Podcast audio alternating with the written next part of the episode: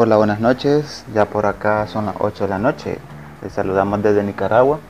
Nosotros somos estudiantes de la carrera de psicología, cursando el tercer año en la Universidad Nacional Autónoma de Nicaragua, UNAM León. Como estudiantes de la carrera de psicología, hemos, hemos venido desarrollando un programa de intervención psicosocial en uno de los colegios de secundaria de acá de la ciudad de León. Nosotros estaremos brindándole una serie de pautas para que ustedes puedan identificar algún problema en su comunidad e intervenir.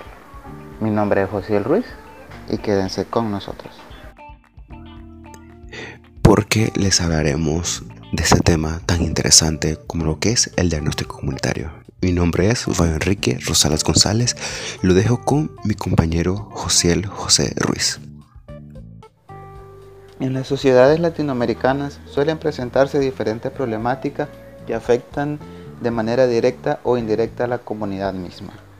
Nicaragua, como agente activo de estas sociedades, no se escapa de esta realidad. Somos una sociedad que acarrea consigo lo que algunos llamarían la herencia de nuestros padres. Una herencia que nos afecta a todos. Ante esta realidad, los profesionales clínicos tienen un cierto compromiso social de ayudar o aportar para la mejoría de las comunidades afectadas, como parte de la formación misma de la intervención comunitaria. A continuación, se presenta una guía que ayudará a realizar el examen preliminar de la comunidad antes de llevar a cabo la intervención. Cabe destacar que para desarrollar un programa de salud mental comunitario se siguen diferentes etapas, entre las que se encuentra el examen preliminar de la comunidad consiste en una primera identificación de las necesidades de la salud mental que presenta la comunidad, en la exploración de los recursos existentes para atenderlas y en el reconocimiento de las características demográficas, sociales y culturales de la comunidad. Este examen permite determinar cuáles son los problemas prioritarios que merecen ser explorados en mayor detalle. También se encuentra el diagnóstico comunitario. En esta etapa se estudia la distribución de un trastorno en la comunidad y sus condiciones determinantes. Su control total o parcial es el objetivo central del programa de intervención. Como, tercer, como tercera fase se encuentra lo que es el plan de acción o programa. Una formulación acertada permitirá lograr un máximo impacto en las condiciones de la realidad, con un mínimo de coste, asegurando que, que los más necesitados sean privilegiados con los mayores beneficios del programa. Como cuarto paso tenemos la implementación del programa. Esta es la etapa en la que se busca la estrategia más apropiada para poner en práctica el programa, procurando en todo momento que la comunidad participe. La implementación del programa comprende, entre otros, dos componentes centrales. Por un lado, las actividades de intervención dirigidas a la comunidad y por el otro, el registro continuo de estas actividades. El registro, frecuentemente postergado, permitirá efectuar la vigilancia y su evaluación. Quinto paso. Vigilancia del estado de salud mental de la comunidad. Es la acción continua durante la implementación del programa que permite la identificación rápida de los cambios de la salud como consecuencia del programa u otras causas, por ejemplo, cambios determinados por un desastre natural. Como sexto, la evaluación de la atención prestada u otras acciones de la salud. Los resultados obtenidos en las acciones de vigilancia y evaluación ofrecen la información necesaria para acarear el paso siguiente. Y por último tenemos lo que es la toma de nuevas decisiones.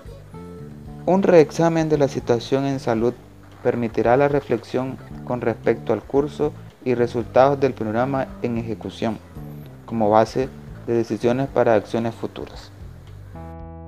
En lo que se refiere a lo que es el examen preliminar, esto consiste básicamente en, que vamos a identificar lo que son las problemáticas, las necesidades, en este caso de salud mental de la sociedad, a la cual estamos interviniendo.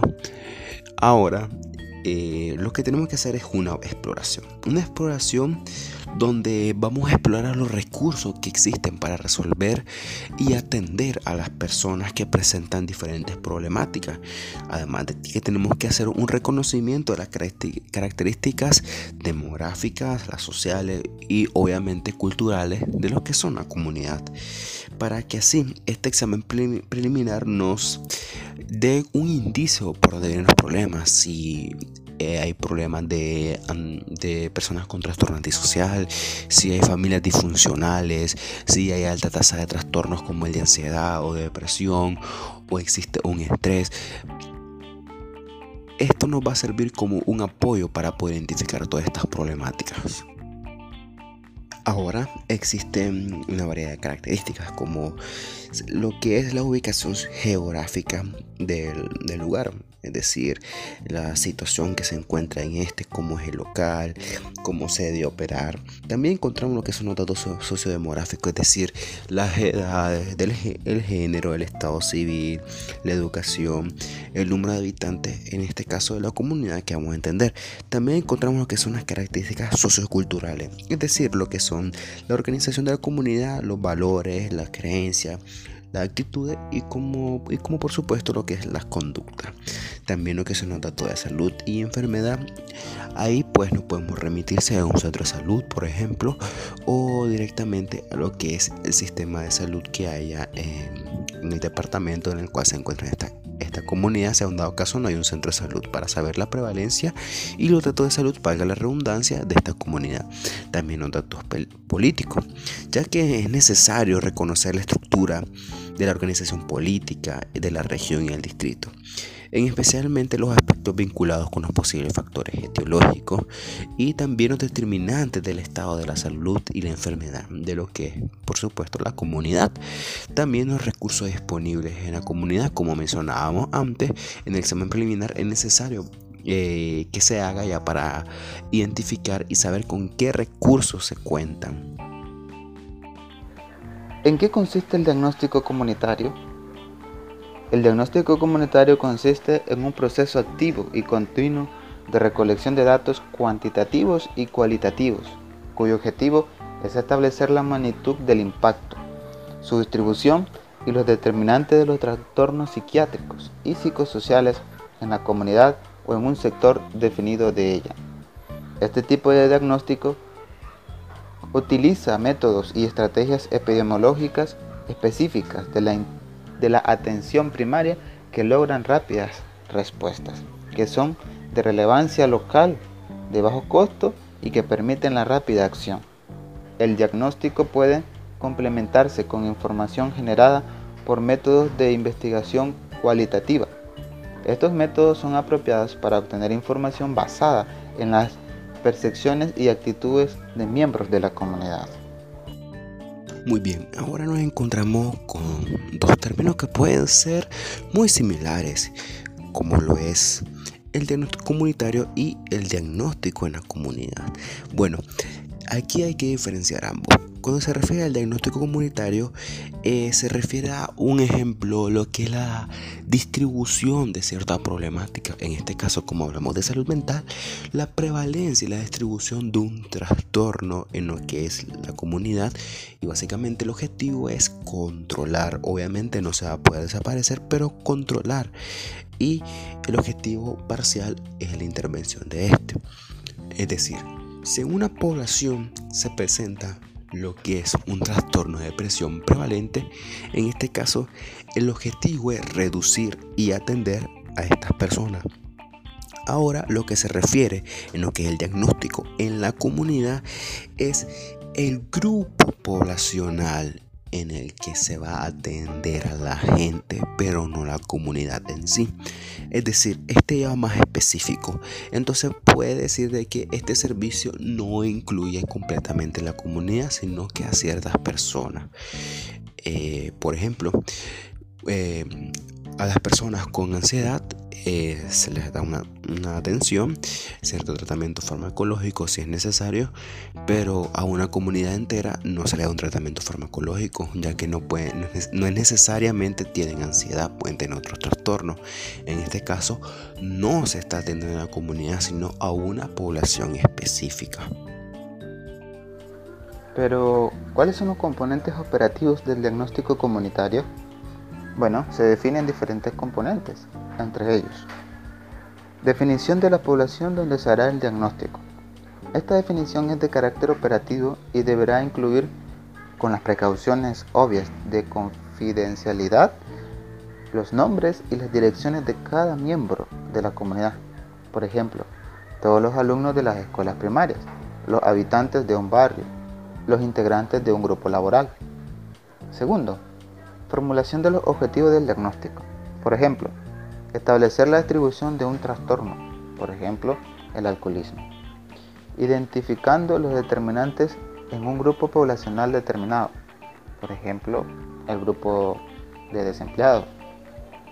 Como tercer componente tenemos la definición de los métodos que se emplearán en el proceso diagnóstico. Los métodos son varios y dependen tanto de los recursos disponibles del sector de salud u otros, como del tipo de problema a estudiar.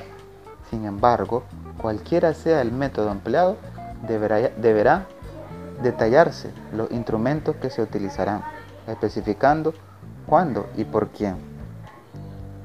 Como cuarto elemento tenemos estudio de la distribución del trastorno y de otros aspectos de la salud. Esta etapa comprende A. La definición operacional del trastorno, aspecto de la salud formulada de tal manera que permita su cuantificación. B. Las tasas de frecuencia, incidencia, incidencia y prevalencia. Estas tasas están compuestas por un numerador y un denominador. El numerador representa la información obtenida con respecto al problema que es objeto del diagnóstico. Por ejemplo, número total de, de alcohólicos en el barrio. Como quinto tenemos el denominador. Está constituido por la población. Como quinto componente tenemos el denominador. Está constituido por la población en la cual se ha determinado el trastorno u otro aspecto de salud. El denominador es un una representación numérica que habitualmente se obtiene a través de censos o registros. Así, por ejemplo, si en el numerador, eh, si el numerador se determinaron los trastornos de conducta en la escuela, el denominador representa a todos los alumnos de esa escuela, o solo a los varones, si es el género en mayor riesgo. Como sexto componente tenemos las medidas o parámetros adicionales con respecto al componente de salud enfermedad seleccionada. Los principales a tener en cuenta son los siguientes. Tiempo, lugar, características de las personas, servicio de la salud. Y como último tenemos estudio de los determinantes. En esta etapa se analizan las asociaciones existentes entre las variables en estudio, identificando aquellas que pueden considerarse responsables de la distribución del trastorno. Las asociaciones entre variables se relacionan con el concepto de síndrome comunitario. Carr denomina así un grupo de trastornos o características de salud relacionados entre sí. Por ejemplo, alcoholismo, desmoralización, bajo rendimiento escolar, entre otros. Muchas gracias por habernos escuchado y por haber atendido a nuestra pequeña información que le estamos brindando acerca de la intervención comunitaria. Bueno, ya terminando con el tema ya tocado, finalizando con la intervención de mi compañero José José Ruiz, pues a modo de conclusión podríamos hablar de lo que es la importancia de lo que es el diagnóstico en la comunidad. No solo nos referimos a a ver la parte negativa, a ver los problemas, a ver lo que prevalece, a ver las carencias para poder solucionar los problemas, sino a identificar, a saber con lo que contamos para poder así resolver las problemáticas que no se nos presentan. Utilizar las diferentes herramientas que tenemos tanto en la parte textual como en la parte práctica que hemos adquirido en los diferentes eh, años que hemos transcurrido de manera empírica para así poder lograr una intervención 100% efectiva. Hay que ser realista de que no se puede desaparecer un problema, pero sí se puede ir reduciendo de manera paulatina para así poder dar una ayuda a lo que son las diferentes personas que incorporan una comunidad. Hay que siempre estar claro de que el fin de esto siempre es ayudar. Ayudar para lo que es una salud mental efectiva y buena en la población nicaragüense. Muchas gracias por habernos escuchado y pasen buenas noches.